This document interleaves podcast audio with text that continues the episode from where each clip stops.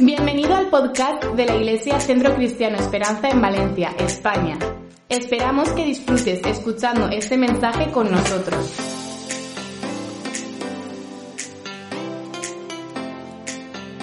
Entré, el Señor está hablando el mismo mensaje. No sé si te diste cuenta. Eh, estoy súper emocionado. Esta palabra que vamos a compartir hoy juntos también tiene mucho que ver con lo que estamos aprendiendo en esta última etapa que estamos viendo en los grupos de crecimiento. Y lo cual mi corazón, aunque quizás yo no lo demuestre mucho, estalla de, de las ganas que tengo de, de poder decirte lo, lo que Dios me dijo, esta palabra eh, me reventó en esta semana. Me tuvo sin dormir mucho tiempo, me tuvo conversando con el pastor, con otros amigos, y la verdad que sí que estoy emocionado y creo que el ambiente no puede ser el mejor. Creo que hemos podido disfrutar, gracias a todos los que hacen posible esto. Yo he podido disfrutar recién saltando con mi hijo, con mi esposa, y gracias a la iglesia que hace posible esto. Gracias a las personas que se conectan en Zoom y lo dan todo para que podamos estar conectados juntos. Y de eso se trata de esto, de poder disfrutar la presencia de Dios juntos. Así que mi oración en esta mañana es que Dios te pueda hablar de la misma manera que me habló a mí y que te pueda llevar al cambio como lo hizo conmigo. Así que me gustaría empezar haciéndote una pregunta. ¿Qué es lo importante? ¿Qué es lo verdaderamente importante? ¿Te has puesto a pensar en esta semana, en estos días, ahora que se acerca el fin de año, que se acerca la Navidad? ¿Qué es lo que verdaderamente importa? ¿Qué importa? El iPhone 12 que acaba de salir ahora con el chip A12 Bionic y todas estas movidas nuevas que uno se lo quiere comprar todo, ¿eso es lo que importa?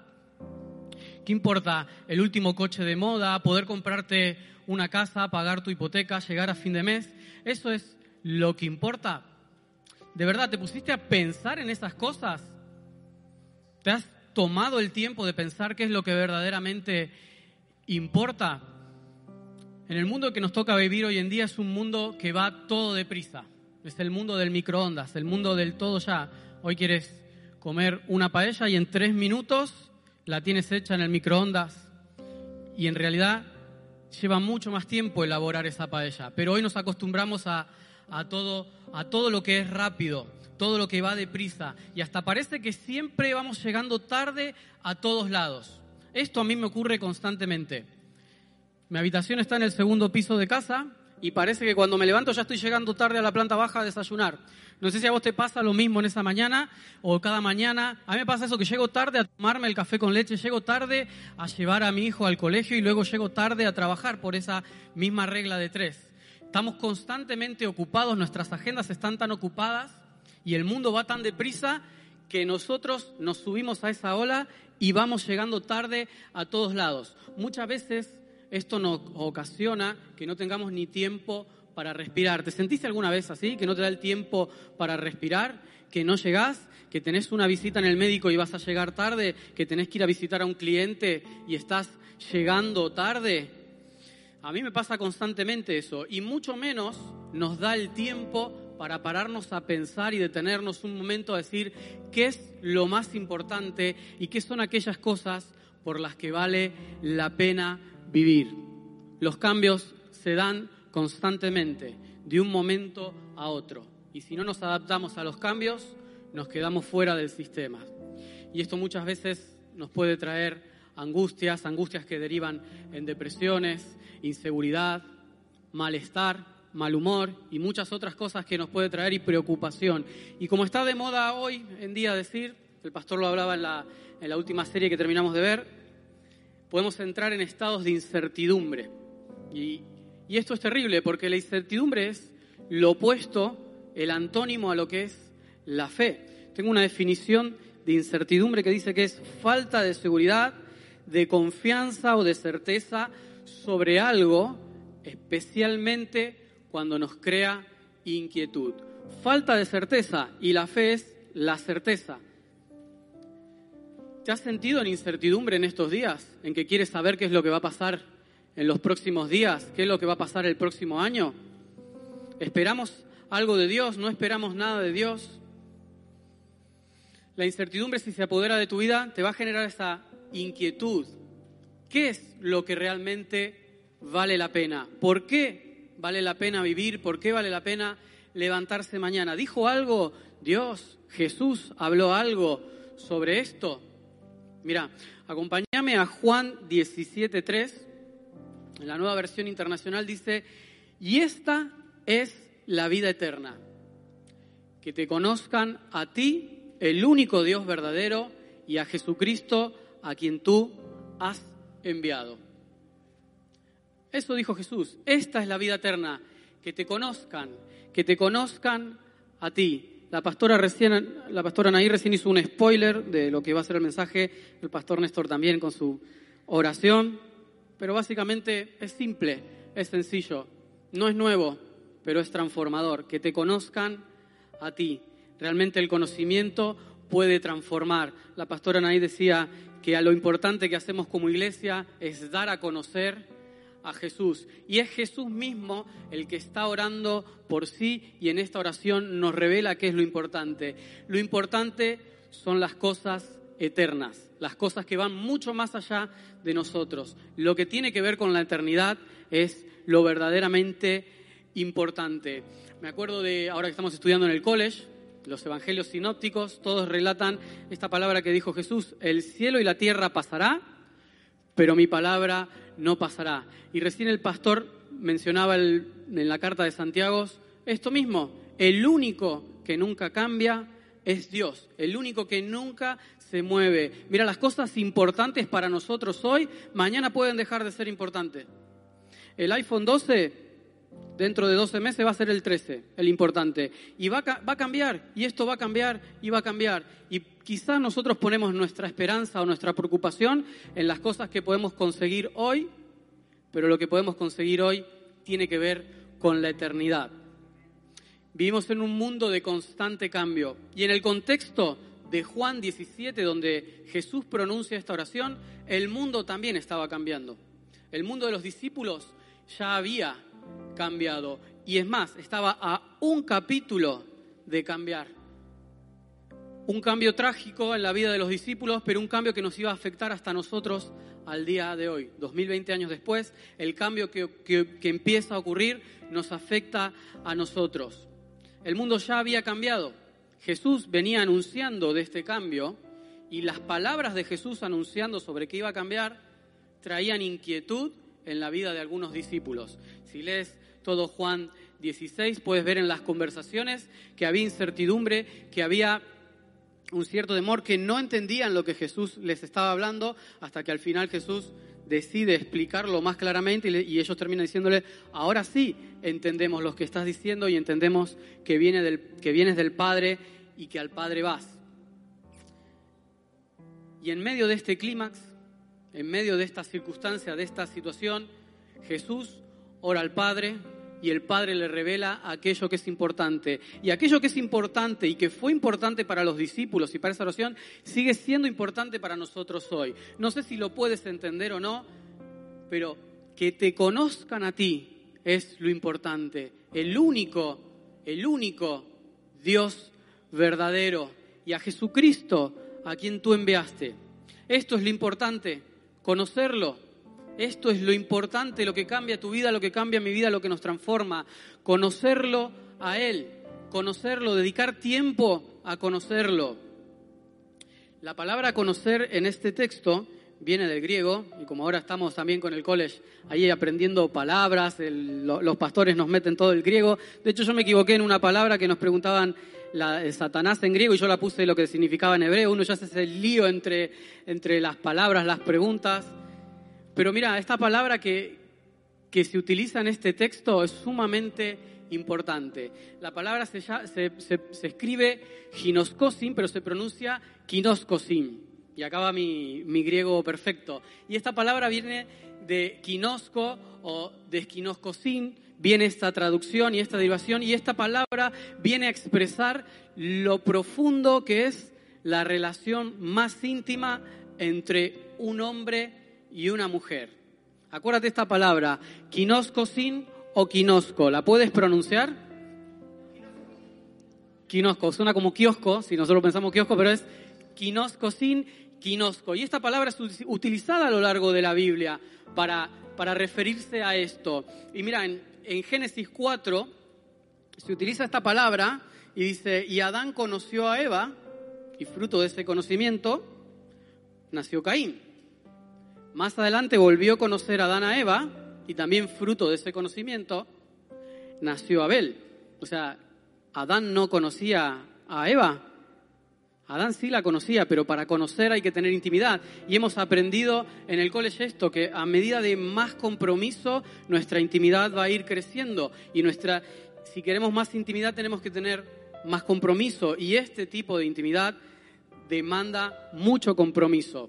En el año 2005, yo empecé a conocer a Jessica, la que hoy es mi esposa. Pero normal, empecé a conocer, la empecé a conocer, pero la quería conocer más. ¿Ok? La quería conocer más. Pero no podía conocerla más. Tenía que comprometerme con ella para poder conocerla más y avanzar. Y nuestras relaciones son así. Se van conociendo cada vez más, cada vez va viendo más compromiso, cada vez va viendo más intimidad. Y si quieres más intimidad, o sea, si quieres que nazca Lucas, tenés que tener más compromiso. Nosotros queríamos que naciera Lucas, entonces tuvimos que tener mucho conocimiento el uno del otro, nos tuvimos que dedicar a conocernos y creo que no hace falta que te explique este tipo de conocimiento, pero es ese conocimiento del que se está utilizando en este pasaje.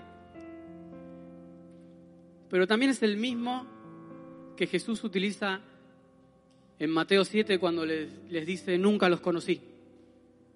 Apartados de mí, hacedores de maldad. Nunca los conocí. Es decir, nunca tuve intimidad con ustedes, nunca tuve relación con ustedes. Ustedes pueden haber hecho muchas cosas en mi nombre, pero yo nunca los conocí. Así que de la intimidad podemos aprender que nace la vida. Si quieres dar vida, si quieres llevar a otros a que tengan vida, tienes que tener intimidad. Si no hay intimidad, es imposible que nazcan la vida. A esta distancia de mi esposa, es imposible tener intimidad. Para tener intimidad hay que estar cara a cara, hay que estar pegados y hay que dedicar tiempo a hacer que esa intimidad pueda crecer y pueda florecer. Ahora bien, tú te preguntarás lo mismo que me pregunté yo, ¿por qué es importante esa intimidad? Nosotros como iglesia trabajamos mucho en estas tres palabras, qué, cómo y por qué. ¿Qué es lo importante? conocer a Dios. El cómo lo podemos ver otro día, pero ahora quiero ver que pensemos en por qué es importante. Porque cuando entendemos por qué son importantes las cosas, vale la pena vivir, vale la pena arriesgarse, vale la pena darlo todo. Cuando encuentras el por qué, encuentras el sentido de las cosas. Mira, ¿por qué es importante la relación con Dios? Quizá te podría decir porque te conviene y porque no te queda otra. Pero me gusta más pensar en que la relación con Dios da sentido a nuestra vida. La relación con Dios, la intimidad es capaz de generar una pasión para amar a las personas como Él lo hace. Porque pegaditos a Él podemos crecer, podemos dar fruto y vivir una vida abundante. Conocer a Jesús es la oportunidad de tu vida, es la oportunidad de mi vida. Conocer a Jesús fue la oportunidad de los discípulos. Los discípulos de Jesús había de todo, pescadores, había un ladrón, un cobrador de impuestos, un terrorista, y aún así fue la oportunidad de su vida conocer a Jesús. Y esta oportunidad trajo el cambio, no solo para ellos, que lo dejaron todos, que cerraron sus empresas para seguirle a Él, que no se acomodaron a su agenda, que decidieron seguir y conocerles, y producto de conocerle pudieron tener intimidad. Y fue lo que cambió el mundo. El mundo estaba cambiando, pero en el conocimiento ellos se decidieron a cambiar aún más el mundo. Su relación tuvo gran trascendencia en lo que nosotros podemos creer y nosotros podemos disfrutar hoy en día. Sin esa relación de conocimiento, de pasión, nosotros no podríamos experimentar. Mira, ¿es malo los cambios? No, no es malo. Gracias a la tecnología podemos estar haciendo la iglesia que hacemos hoy. Gracias a la tecnología no nos detenemos. Podemos seguir teniendo grupos de crecimiento, podemos seguir viendo las caras de, tan lindas de las personas, podemos compartir acá, podemos disfrutar unos de otros. Los cambios son buenos, los cambios no son malos. Adaptarte a los cambios de forma correcta es bueno, es positivo, pero lo eterno tiene que ver con el conocimiento de Dios. Me encanta esa oración, me encanta porque esa oración es para mí, es para vos que estás ahí en Zoom, para vos que estás en YouTube, para los que estamos acá. ¿Ya pensaste en lo que es importante, en lo importante que es para tu vida conocer a Dios? Es la oportunidad de tu vida. Jesús haciendo esta oración, a mí me impresiona y espero poder estar transmitiéndolo de manera correcta, que puedas sentir como yo que eso es sumamente vital para tu vida. Pero también me gusta Pablo, una oración que tiene Pablo en Efesios, en el primer capítulo, dice, pido que el Dios de nuestro Señor Jesucristo, el Padre glorioso, les dé el espíritu de sabiduría y de revelación para que lo conozcan mejor. Es Pablo hablando a los Efesios. Pablo dirigiendo una carta a la iglesia que luego íbamos a leer nosotros. Quizá Pablo no sabía que luego le íbamos a leer nosotros esta carta y lo que nos iba a bendecir. Pero Pablo está orando por lo eterno. No está orando por las cosas del día a día. Que el Dios y Padre de nuestro Señor Jesucristo les dé a conocer, les dé el espíritu de revelación, les dé para que lo conozcan mejor a Él. Y de eso se trata, de conocerlo mejor a Él. De eso se trata, de eso hacemos lo que hacemos. De eso hay un equipo que viene temprano a prepararlo todo. De eso hay un equipo que toda la semana está pensando cómo puede hacer y si tiene que cambiar de lugar una cosa lo cambia. No por su propia necesidad, sino por conocerlo a Él y darlo a conocer. Esto es lo que, lo que está diciendo Pablo en esta carta. Y de eso se trata el éxito. ¿Quieres tener el éxito en tu empresa? ¿Quieres tener el éxito en tu familia, en tu vida, en tus relaciones? Conócelo a Él. Si tienes problemas en tus relaciones, no te queda otra que conocer a Dios. Si tu relación con Dios es la correcta, el resto de las relaciones se van a acomodar y van a ser las correctas. El apóstol Pablo entendió perfectamente el sentido de esto y de su relación con Dios le vino la pasión por su llamado, la pasión por lo que tenía que hacer. En el contexto de, Efesios, en el, en el 1 del 3 al 14, expresa muchas de las bendiciones que nosotros gozamos hoy en día de la restauración de nuestra relación con Dios. Y te las voy a leer, algunas de ellas son aceptación, perdón, adopción, elección, herencia, sabiduría, etcétera, etcétera. Aceptación, adopción, perdón, elección, herencia, sabiduría. Mira, tanto Pablo como los discípulos fueron amados, fueron perdonados, pero fueron confrontados. Y la confrontación hizo que pudieran encontrarse con su realidad, pudieran conocer la verdad.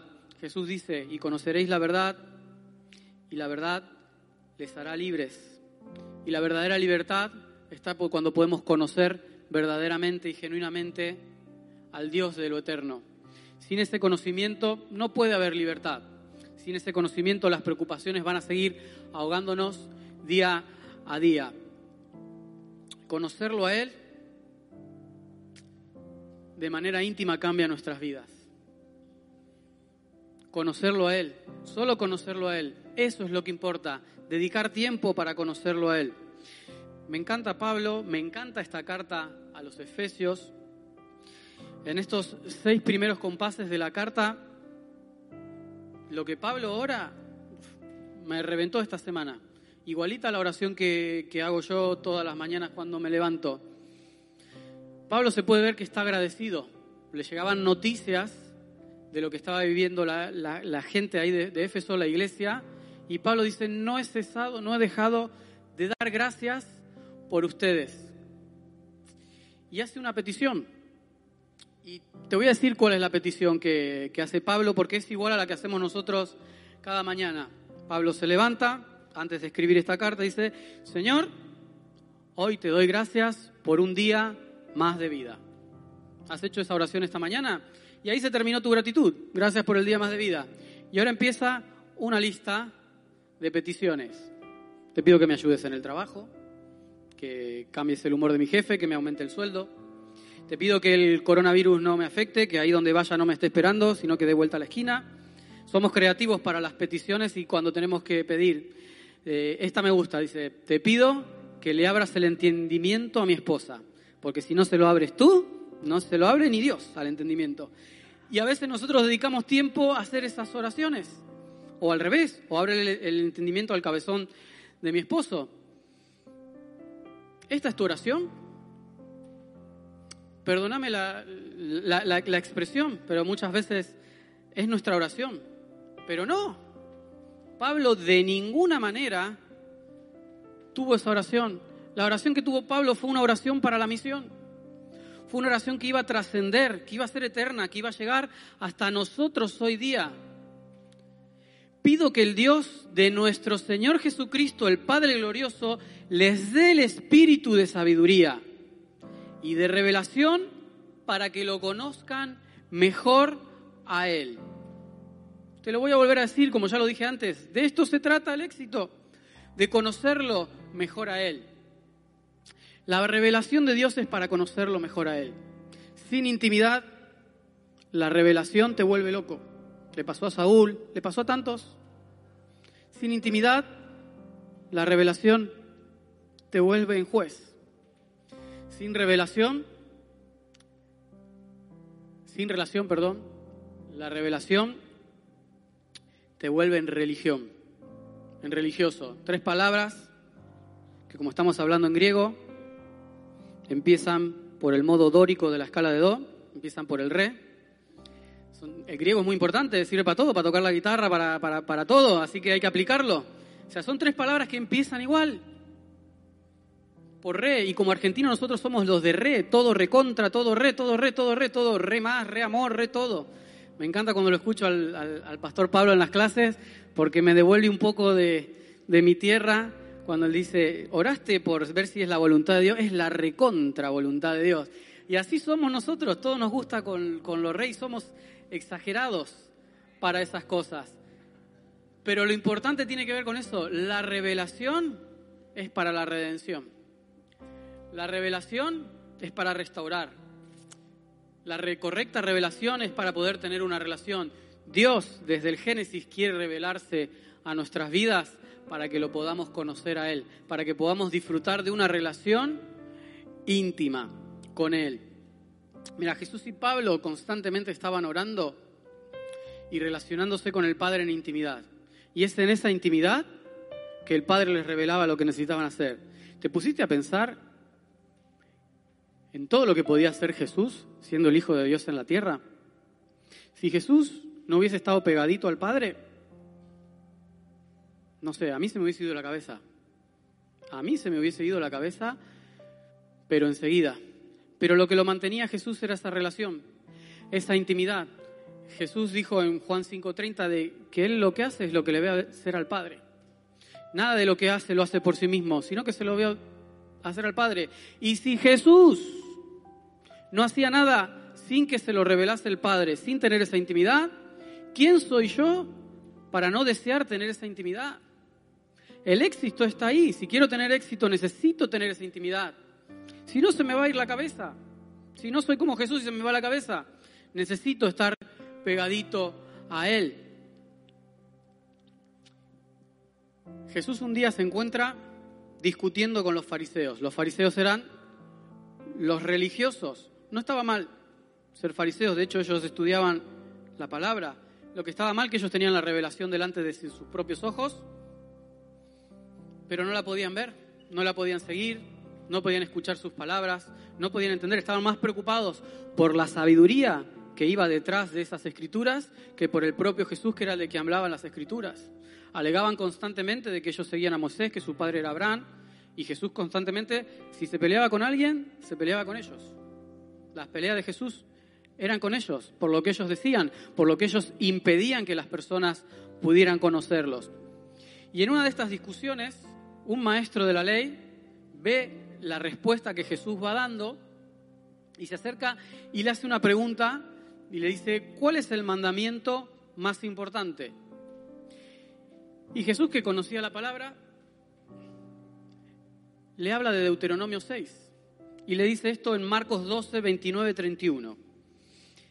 El más importante es, oye Israel, el Señor nuestro Dios es el único Señor. Ama al Señor tu Dios con todo tu corazón, con toda tu alma y con toda tu mente y con todas tus fuerzas. El segundo es, ama a tu prójimo como a ti mismo. No hay otro mandamiento más importante que estos. Si sigues leyendo, a mí me, hace gracia la reacción del, maestro de la ley que le pregunta, le dice, bien has dicho, lo has dicho perfecto. Eh, no sé, yo antes de revelación me arrodillo y adoro a lo mejor. O eso es lo que me, me, gustaría hacer en estos momentos que tengo esa revelación. Pero esta persona le dice, bien has dicho, se ve que conoces las escrituras y que te has estudiado esto. Me, me impacta, porque este mandamiento resume toda la ley y todos los profetas. Amarás al Señor tu Dios, el Señor es único. Para que el Señor sea único hay que tener esa relación, esa intimidad con Él. Y esto debe ser el deber principal de todo cristiano, poder desarrollar esa relación de intimidad. Mira, hoy podemos acercarnos a Dios con confianza. Dios nos amó a nosotros primero.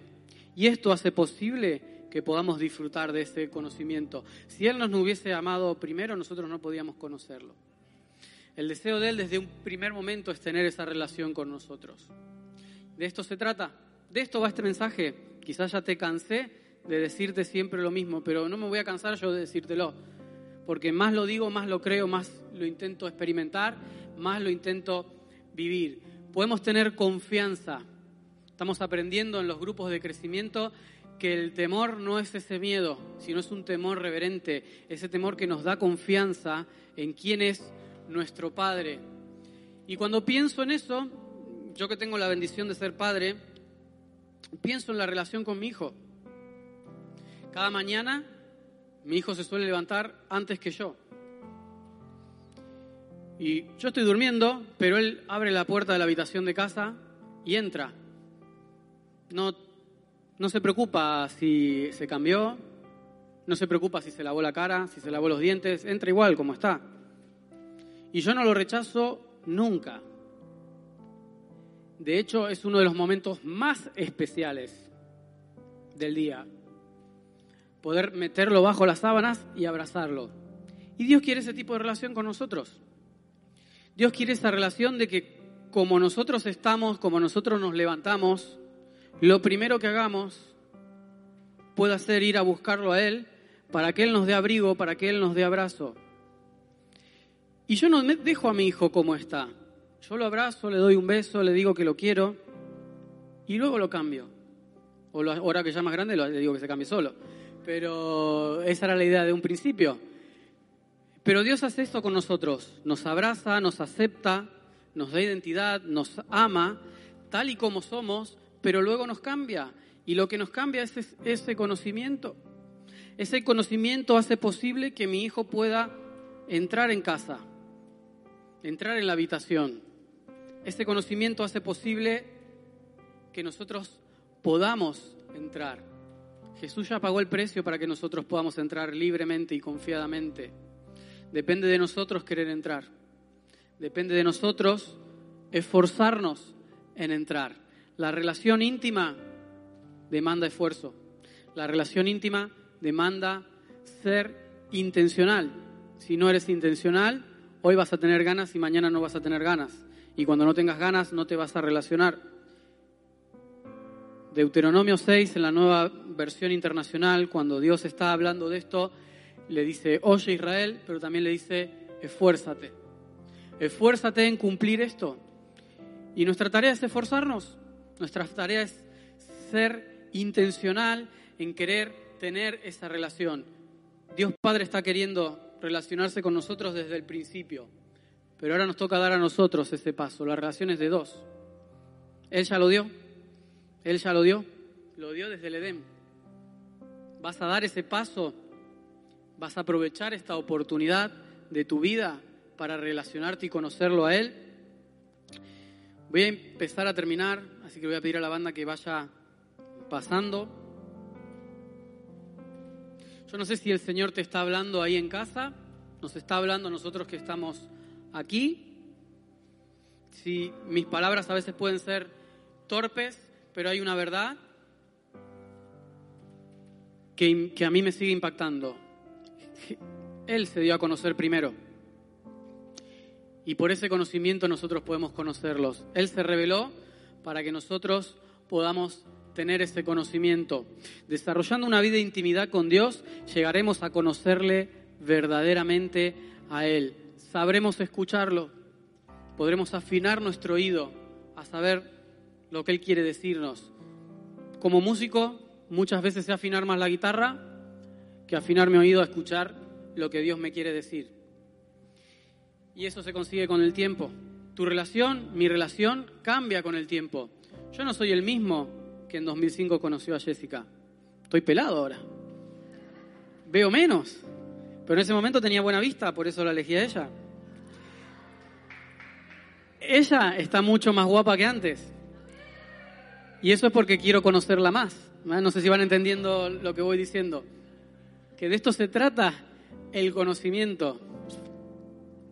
Mira, el, el conocimiento nos va a ayudar a enfrentar las revelaciones, a enfrentar las dificultades de la vida, a enfrentar los problemas, a salir de estos estados de ansiedad, de crisis. El conocimiento nos va a dar la victoria. Recién cantábamos, tú sabes que te amo, que quiero conocerte más. Yo deseo que eso sea la verdad en mi vida, que sea la verdad en tu vida. Tremendo todo lo que cantamos hoy. Guíame a ti a tu verdad, alinea mis pasos, para que nuestros pasos estén alineados tenemos que conocerlo. Jesús es el camino, la verdad y la vida. Y el camino hay que caminarlo. El camino es para recorrerlo. Y para recorrerlo hay que conocerlo. Si no, te vas a perder de dirección enseguida. Dios de promesas. Las promesas, la fe, vencen a la incertidumbre. tremendo lo que hace el Señor en nuestras vidas y lo que quiere hacer en esta mañana. Para tener intimidad hay que ser intencional. No basta con Señor, te doy gracias por el día más de vida. La misericordia del Señor se renueva cada mañana para con nosotros. Cada mañana, cada día yo necesito tener esa intimidad y esa relación con Dios. Desde el Edén, Dios se quiere relacionar con nosotros. ¿Cómo vas a responder a esta pregunta, Adán, ¿dónde estás? Ezequiel, ¿dónde estás? Ángelo, ¿dónde estás? Valeria, ¿dónde estás? Raquel, Néstor, Ani, Albert, Calo, ¿dónde estás? ¿Dónde estás? Yo me quiero relacionar con vos. ¿No te das cuenta que desde el principio lo hice todo para relacionarme con vos y para que me conozcas? ¿Cuál va a ser tu respuesta en esta mañana, en este día? ¿Vas a dedicarte a conocerlo? Vale la pena conocerlo. Vale la pena. Recién el pastor leía a Santiago y hablaba que Dios es el que nunca cambia y vivimos en un mundo de constante cambio. Eso es real y eso nos afecta a todos. El mundo está en constante cambio, pero entender que Dios nos ama, amarlo, dedicar tiempo a estar con Él, agradecerle por todo lo que ha hecho y por todo lo que está haciendo, puede ayudarnos a tener una verdadera relación genuina con Él. Y el fruto de esa relación, nuestra vida va a ser verdaderamente transformada. Mi vida, tu vida, y cuando mi vida es transformada, mi alrededor es transformado. Voy a terminar diciendo una frase que aprendí de mi pastor, en la cual estoy muy agradecido. Caloyan lo mencionaba hace unos días en su predicación. Dios no necesita ser explicado, Dios tiene que ser experimentado. Y Dios está aquí en esta mañana, está entrando en tu hogar desde que te conectaste para que lo puedas experimentar. Dios necesita ser experimentado. ¿Qué vas a hacer? ¿Vas a experimentarlo? Decídete a, experimentarlo. Vale la pena invertir tu vida en el conocimiento real, en el conocimiento que vale la pena, en tener esa relación. Mira, si nos estás, si te estás conectando con nosotros hoy por primera vez o si estás acá y necesitas y entendés que tenés que profundizar más en tu relación con Dios. Yo lo necesito. No me alcanza con lo del domingo pasado. No me alcanza con lo de ayer. Necesito ejercitar esa relación con Dios. Te invito a que puedas responder de alguna manera. Puedes aceptar o puedes rechazarlo. Y si no le conoces todavía, si no te has dado la oportunidad de conocerlo, conócelo. Vale la pena. Vale la pena. Es la el único sentido que tiene nuestra vida, conocerlo a Él.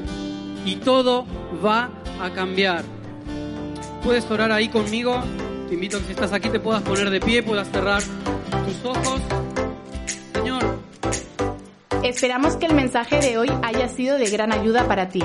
Si deseas más información de nuestra iglesia, síguenos en nuestras redes sociales.